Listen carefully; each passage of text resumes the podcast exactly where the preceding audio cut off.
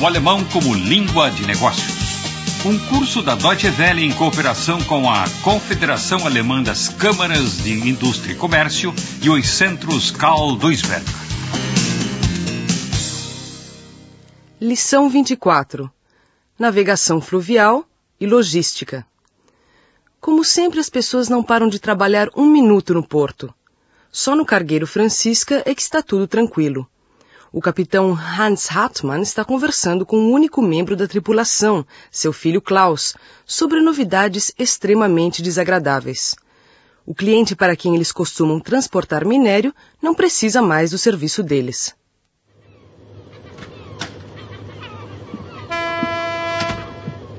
Ah, Klaus. Na, Vater. Bist du ja endlich. Das hat ja lange gedauert. Und wie war's? Was hat denn der Schmidt gesagt?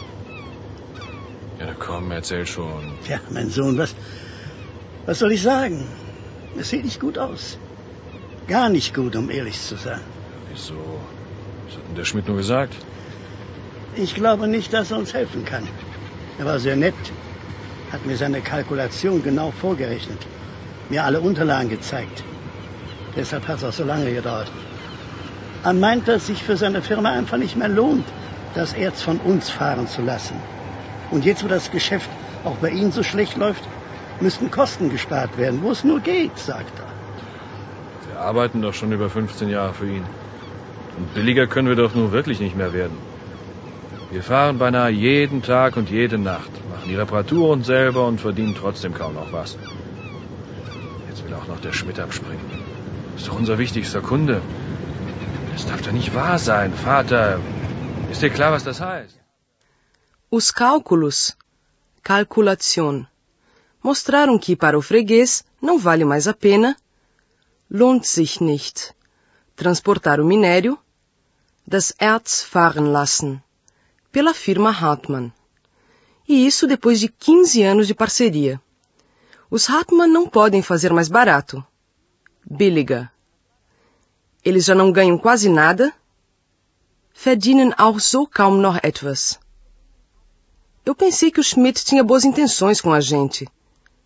Wäre uns gut gesonnen, diz Klaus revoltado. Como é que ele pôde cancelar os pedidos? Die Aufträge streichen. Mas para que servem as boas relações? Schmidt tem que ver, muss gucken, se consegue garantir o transporte mais barato possível, möglichst billig, para suas mercadorias. Se o aço da sua firma ficar mais caro por causa dos custos de transporte, os concorrentes, Konkurrenz, vão tirar os seus fregueses. Jagen die Kunden ab. Ja, das brauchst du mir nicht zu erzählen.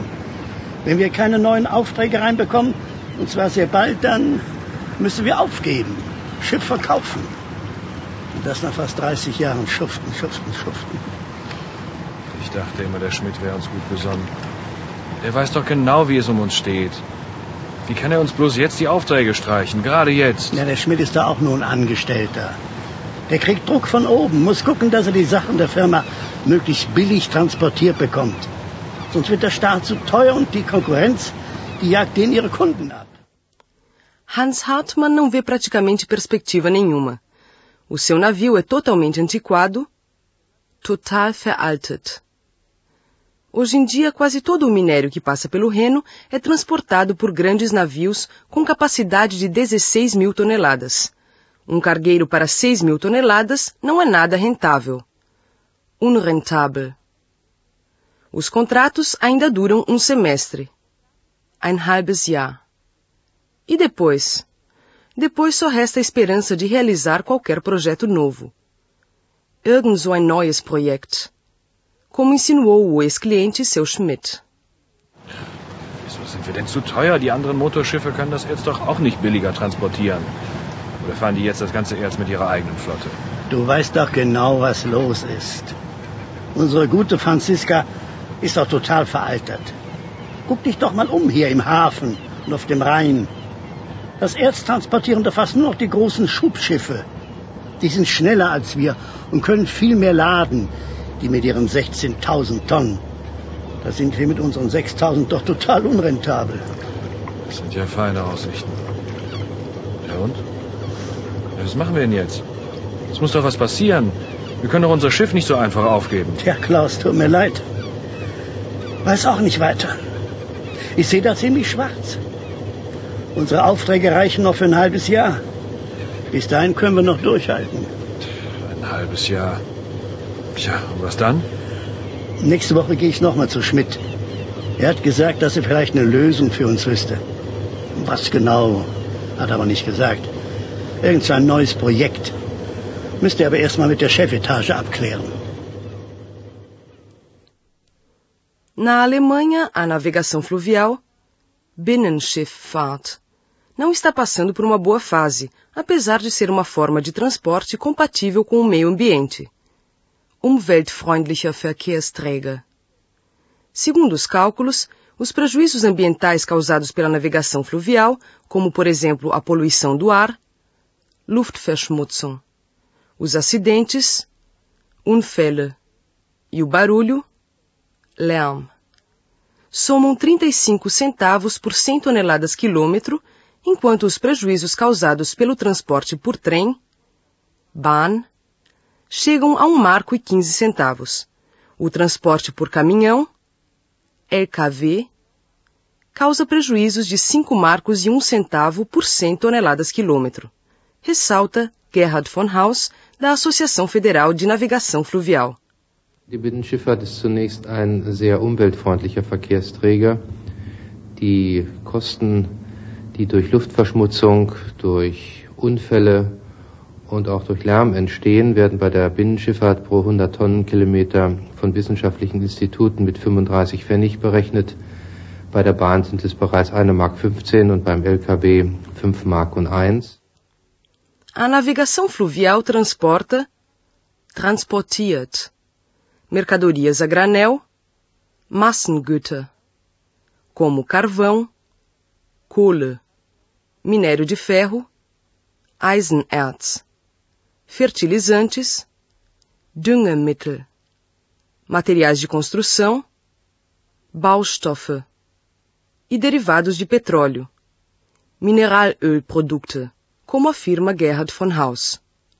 Sind die typischen Massengüter wie Kohle oder Eisenerz, Düngemittel, Baustoffe, Mineralölprodukte. Das sind so die Hauptgruppen, die transportiert werden.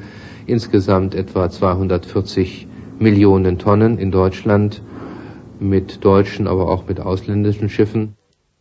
São inúmeras as vantagens de transportar mercadorias a granel por via fluvial. Só que o setor que faz este tipo de transporte, a indústria mineira e metalúrgica, se encontra numa grave crise. A sua produção está se reduzindo em toda a Europa. Muitos trabalhadores da navegação fluvial vêm perdendo o emprego. Outros esperam encontrar novos clientes. Um dos ramos mais promissores é o transporte fluvial por meio de containers. Containerschifffahrt. No Reno se registram notáveis taxas de crescimento, erhebliche Steigerungsraten, do setor, observa Gerhard von Haus. Ja, es gibt eine Entwicklung zu der Containerschifffahrt. Wir haben in den letzten Jahren erhebliche Steigungsraten auf den Rhein gehabt, was die Containerschifffahrt anging. Die Zuwachsraten sind exorbitant hoch. O cargueiro Francisca, com sua tripulação de dois homens, está subindo o Reno ao longo das margens pitorescas onde se estendem os vinhedos. Mas Hans e Klaus Hartmann não estão no espírito de contemplar a bela natureza. Eles não conseguem parar de pensar na urgência de encontrar novos clientes. Talvez desse para transportar outras coisas. Andere Sachen fahren, ao invés de minério. Ah, se fosse tão fácil assim. Wenn das so einfach wäre. Mas o porão do navio, Laderaum, não é adequado para o transporte de carros, autos, óleo, Öl ou máquinas, Maschinen. E que tal usar containers? insiste Klaus. Mas o pai é terminantemente contra essa ideia. A reforma, Umbau, do navio sairia cara demais. Além disso, seria necessário empregar outras pessoas. Neue Leute anstellen. Isso sem falar na manutenção dos containers, um desafio até para as grandes companhias de transporte. Speditionsagenturen. De uma forma ou de outra, o pai não acredita que a navegação fluvial com containers consiga se impor. Sich durchsetzen. No setor de transportes. É impossível concorrer com o transporte ferroviário ou rodoviário. Vater? Ja? Ich habe nochmal nachgedacht. Wenn das mit dem Erz nichts mehr ist, dann müssen wir eben umstellen. Ja, auch andere Sachen fahren. Da muss doch irgendwas zu machen sein. Wer glaubst du, das ist mir nicht auch schon eingefallen? Wenn das so einfach wäre. Du kennst ja unser Schiff und den Laderaum. Wir können doch jetzt nicht einfach Autos oder Öl transportieren oder Maschinen. Das geht doch nicht. Das weißt du doch selber. Na, wie wär's zum Beispiel mit äh, Container? Ja. Warum machen wir es nicht so wie der Horst? Der holt die Dinger am Seehafen in Rotterdam ab und bringt sie dann überall an die Häfen hier am Rhein. Ist doch viel zu teuer. Der Umbau für unser Schiff.